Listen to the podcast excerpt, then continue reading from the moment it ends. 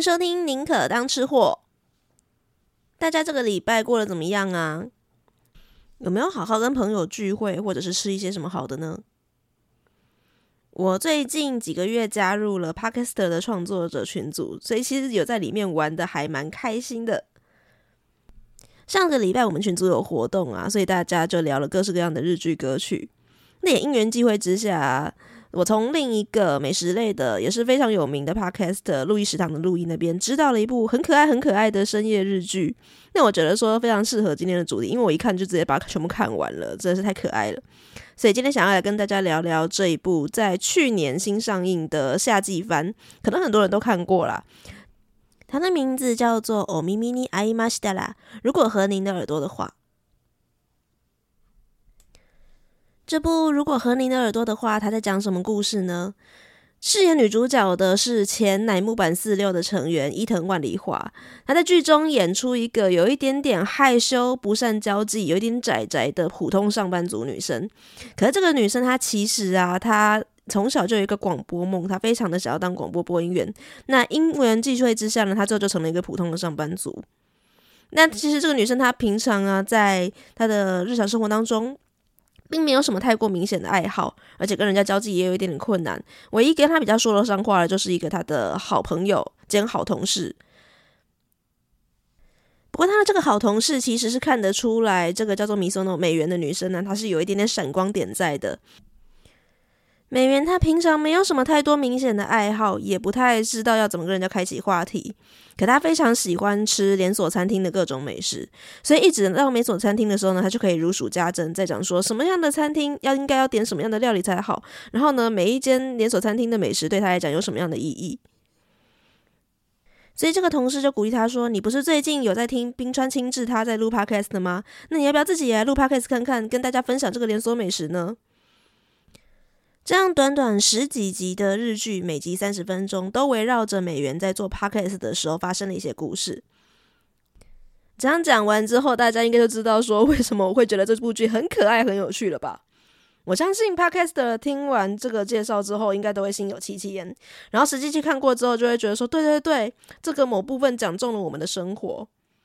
为什么我们选择用声音示人呢？当然是因为我们有很想要、很想要跟大家讲的话。可是，Podcast 们大部分都有某种程度的社交恐惧的成分在里面啦，就是我们有点害怕去跟人家实际交际，所以这种不用露面的方式，然后讲声音，对我们来讲是一个比较门槛低的跨出去一步的方法。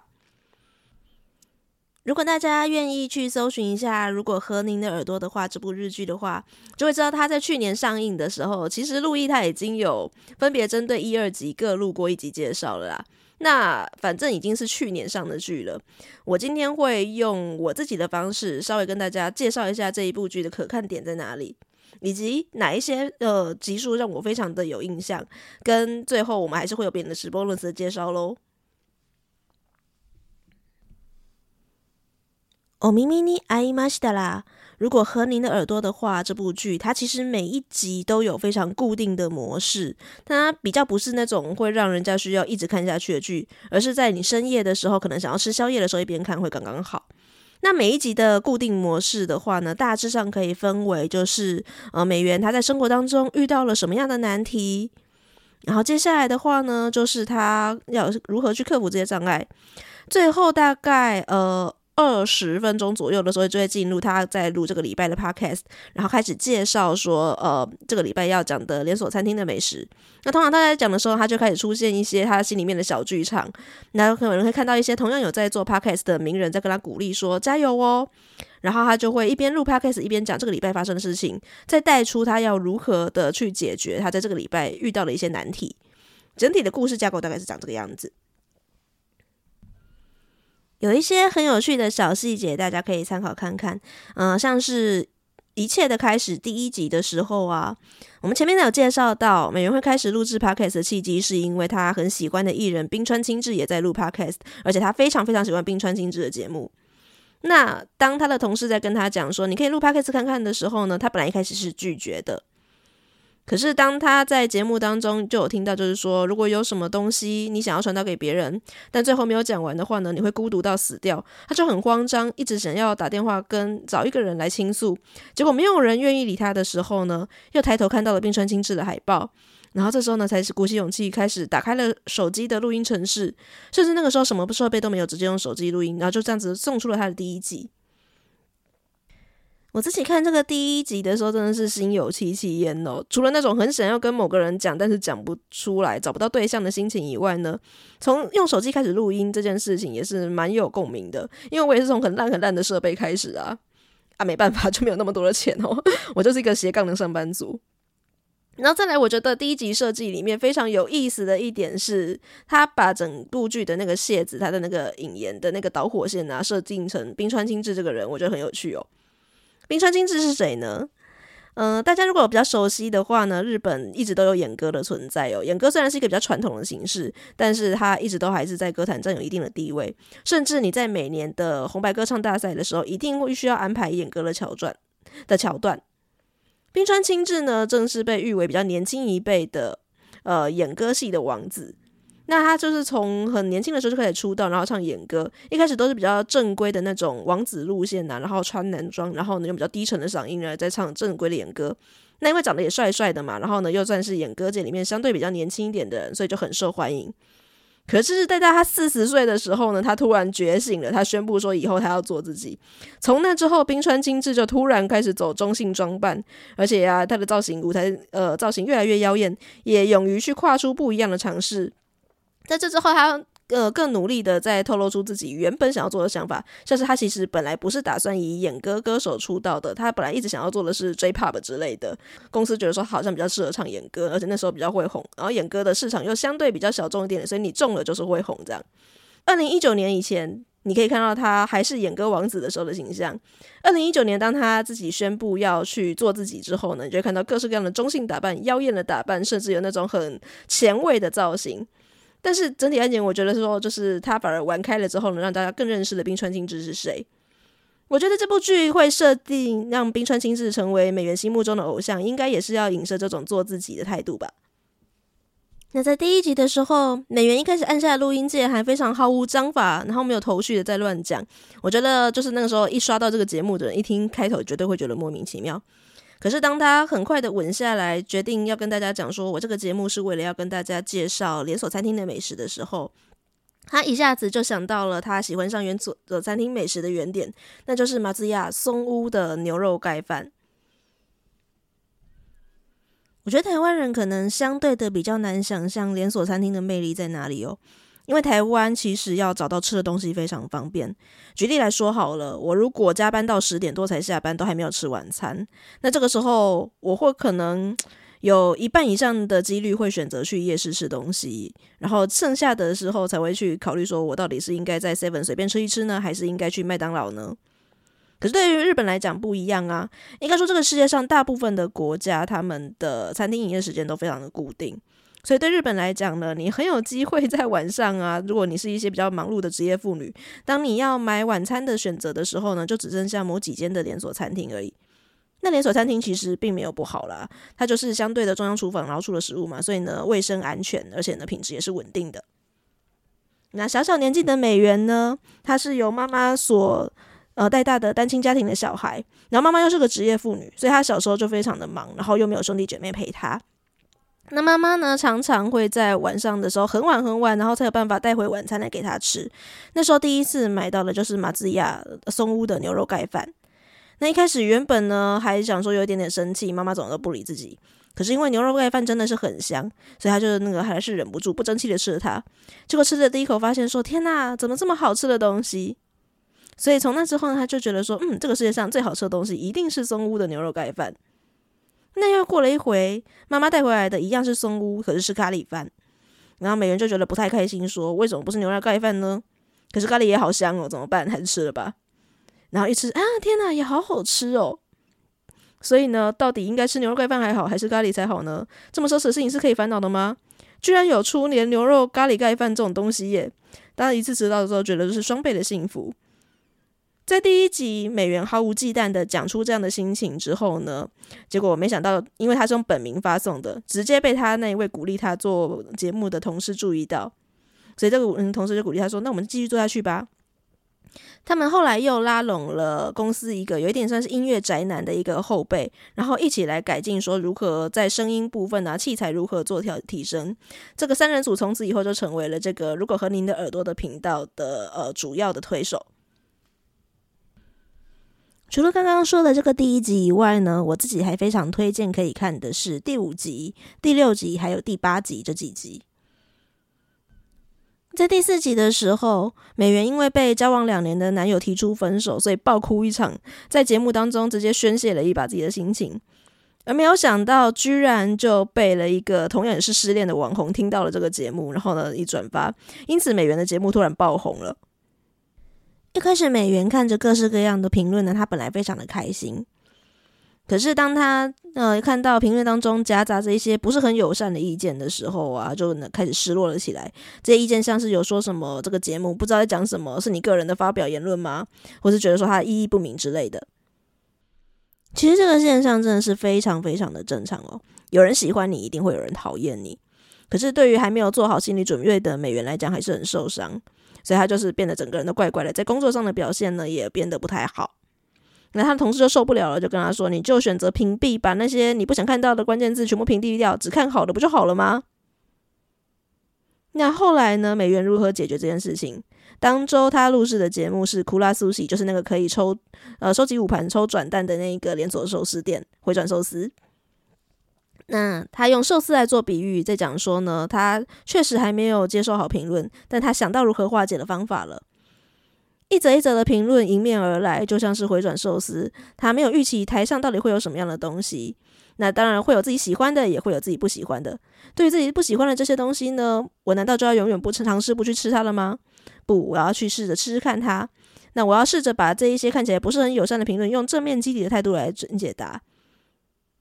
所以，当他一一的解答完这一些看起来不是很友善的评论之后呢，偶尔会送来一些让他非常雀跃的正面言论，就像是用呃特快速的点单，然后所送来在他面前的菜肴来讲，嗯、然后呢，这些让人家觉得非常振奋人心的言论呢，就激励了他。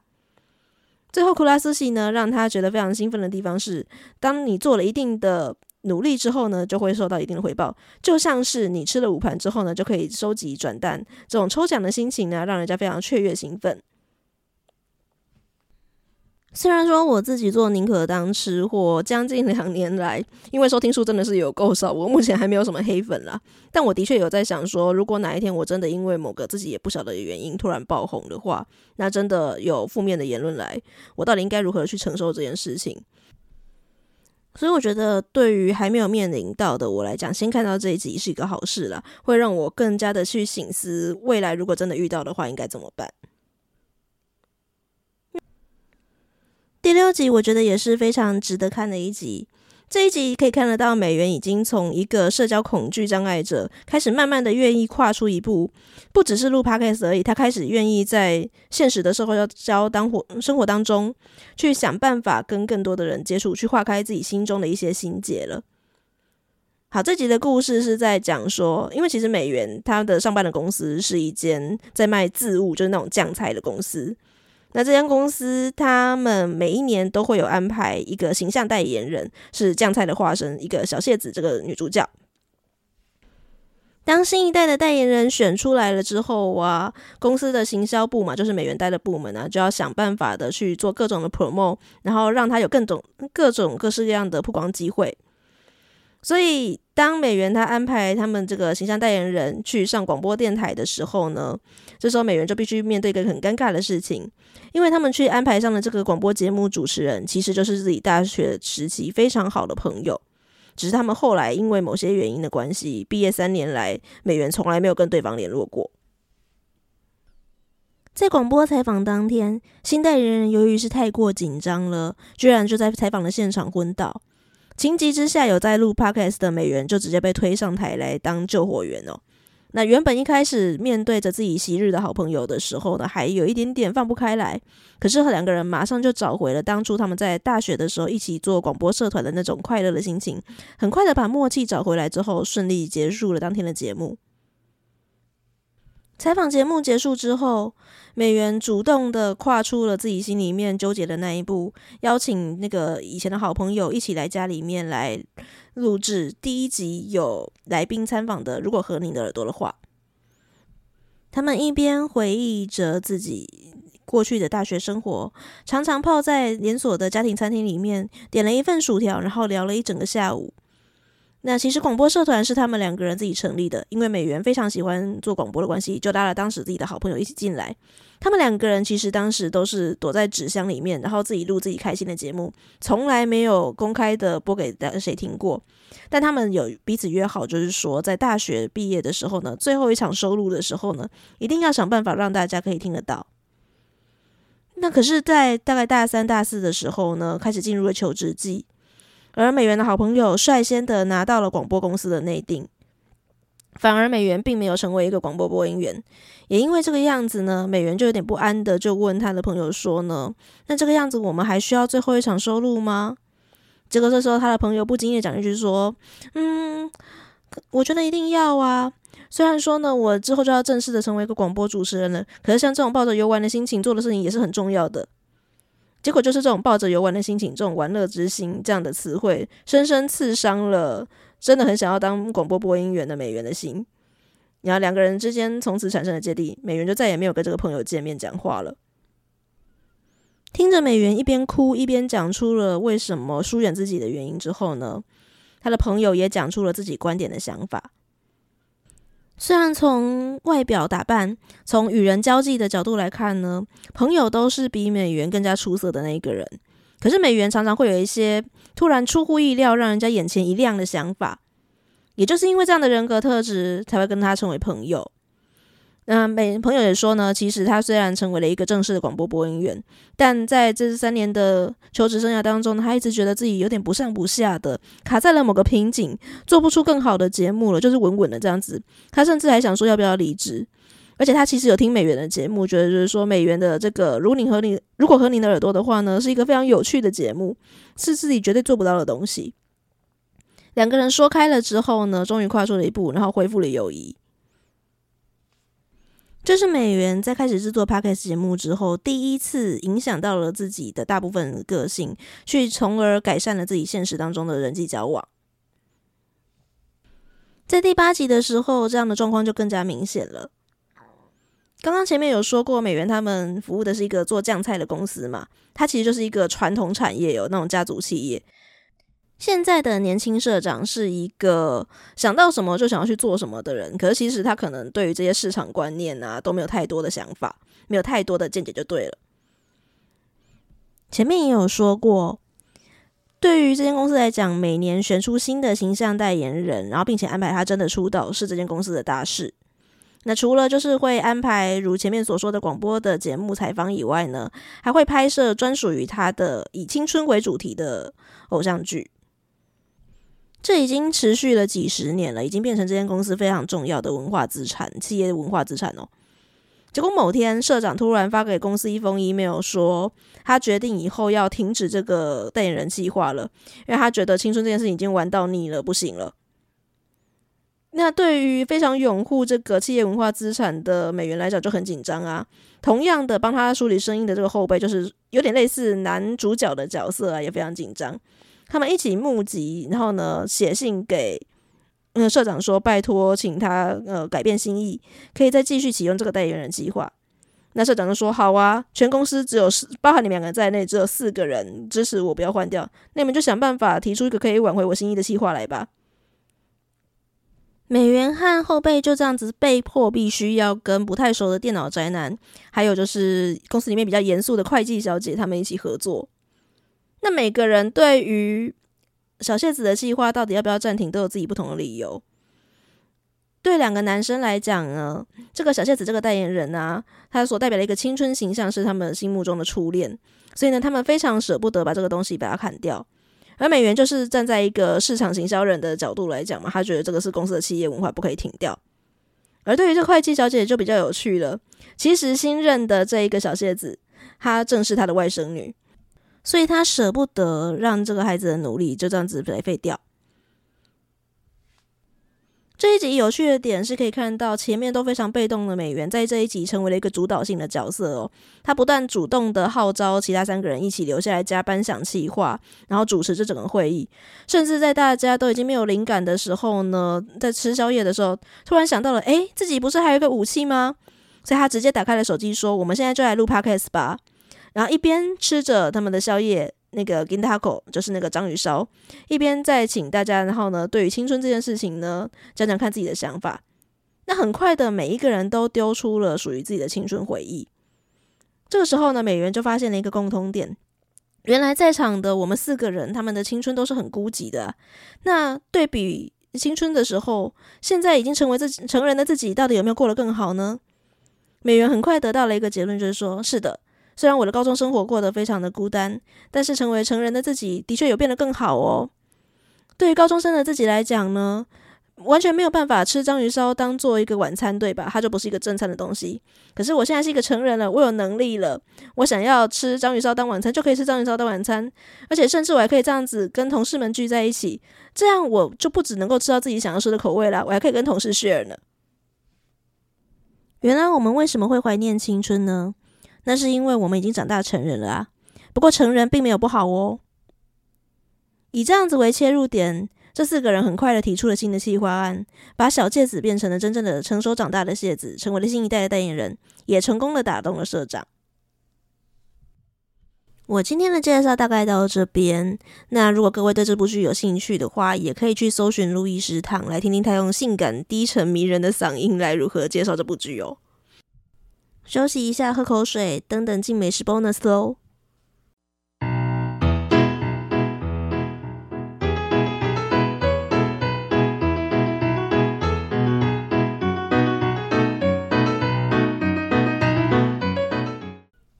刚刚提到，在如果和您的耳朵的话，第八集里面，四个人一起开加班开会议的时候，所点的加班疗愈食物，就是来自竹地 Gintako 的章鱼烧。我这边没有要特别帮他们做宣传啦，只是想要跟各位聊聊关于章鱼烧这个东西很有意思的一件事情。第一次吃到章鱼烧，我想大部分的台湾人跟我的体验都是一样的。我们应该都是从夜市里面日传那种小摊子，然后呢拿到一个竹片编成的小船形状的容器，里面放着六颗台式的章鱼烧吧。而且其实它不叫章鱼烧，它的名字会叫做章鱼小丸子。然后第一次看到这个食物的时候，觉得很新奇，诶。六颗面粉丸子，然后呢，淋上了酱汁，撒上了海苔粉，然后还有柴鱼片，然后还有一点点美乃滋在上面，这是什么东西呀？然后吃下去第一口觉得，嗯嗯嗯嗯，各种口味叠在一起。可是慢慢咀嚼的时候，就会发现说，嗯，有蔬菜，有章鱼，嗯，这个口感哦，有那种面粉的那种高汤味，这样子咬在一起，然后很有弹性的感觉。所以小时候我觉得章鱼烧就是这种东西了，而且越吃越喜欢吃。毕竟我喜欢吃软体动物嘛，就是什么章鱼、鱿鱼我都很喜欢。那我第一次吃到了真正的日式的章鱼烧，也跟大家一样，应该也是因为 Gintaco 它有开到台湾来的关系嘛。所以我第一次吃到了 Gintaco 的章鱼烧的时候，嘿，难得，这跟我认知中的章鱼烧完全是不一样的东西呀。好，有吃过的人应该就知道我在讲什么事情哦。我刚刚前面那一段对于日传的叙述是说，就台式的章鱼烧，它就是那种很有弹性的面粉丸子嘛，很有嚼劲的感觉。可是日式的章鱼烧完全不是这么一回事啊！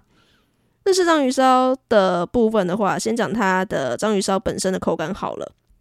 它很要求说，就是我们的面粉，呃，这个章鱼烧丸子。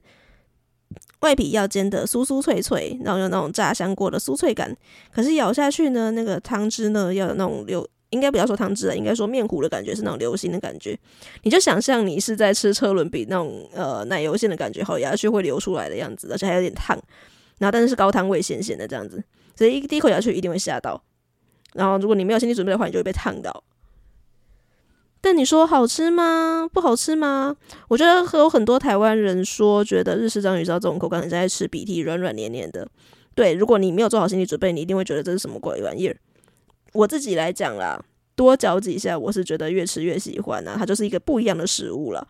我们就把台湾的这个，就是把它想成是一个来到台湾台湾化的食物就好。而且日式章鱼烧对我来讲是有一点蛮有诚意的，是他们里面的料放的非常足。好，这个是章鱼烧本身的口感。再还有另一个更值得讨论的东西的话是，你会看到它上面放的酱料看似是差不多的东西，但是台湾风跟日本风的那个调味果然差异非常大。最明显的地方可能是在于两种主要的酱料啊，就是酱汁跟美乃滋的部分。台式的酱汁偏甜，但美乃滋也是偏甜，而日式的酱汁呢是比较咸一点点，而美乃滋呢则是比较酸的。我想没有做好心理准备的人，一个咬下去一定也会先吓一跳。嗯，怎么又咸又酸？我在这边也并没有想要说哪个比较好吃啦。事实上，我现在我的确第一口吃日式章鱼烧，吃进塔口的时候，我有吓一跳，想说这什么东西，而且还比日船卖的贵了那么多。但是我现在已经就是有渐渐习惯这件事情。所谓的文化就是这个样子，当你不了解它的时候呢，你就会被吓一跳，你可能会下意识的产生排斥。但如果你对他有越来越多的了解的时候呢，你就会敞开心胸去愿意包容他，呃，去愿意更加的接受他。在这边，如果你真的真的比较喜欢台式的章鱼烧，那 good for you，你就是吃日传就好了。我也不会跟你说，就是你这样子不懂得欣赏或什么的，这个就是个人口味的喜好嘛。可是如果各位听完这一集之后呢，有更加的了解我想要传达的意思。并且原本是一个比较偏式台式章鱼烧的人，想要呃去体会一下日式的感觉，然后多咀嚼几下，来看看是不是有发现它更加好吃的时候呢？那欢迎来跟我分享你的心得喽。好啦，我们今天的节目就到这边。如果你对宁可当吃货有任何的想法的话呢，欢迎在 Apple Podcast 或者是 Spotify 留下你的留言。Mr. Bus 好像也可以吧？现在 Mr. Bus 有点空，所以希望大家可以多多的去留下你们的评论跟留言，五颗星也可以给我喽。那如果你真的真的你使用的是不知道怎么留言给我的方式的话呢，我们也有 Facebook 跟 IG，都欢迎来找我玩哦。我非常想要听到大家的意见，拜托拜托，让我跟美元一样可以听到大家对这个节目更多的想法吧。我们下次见喽，拜拜。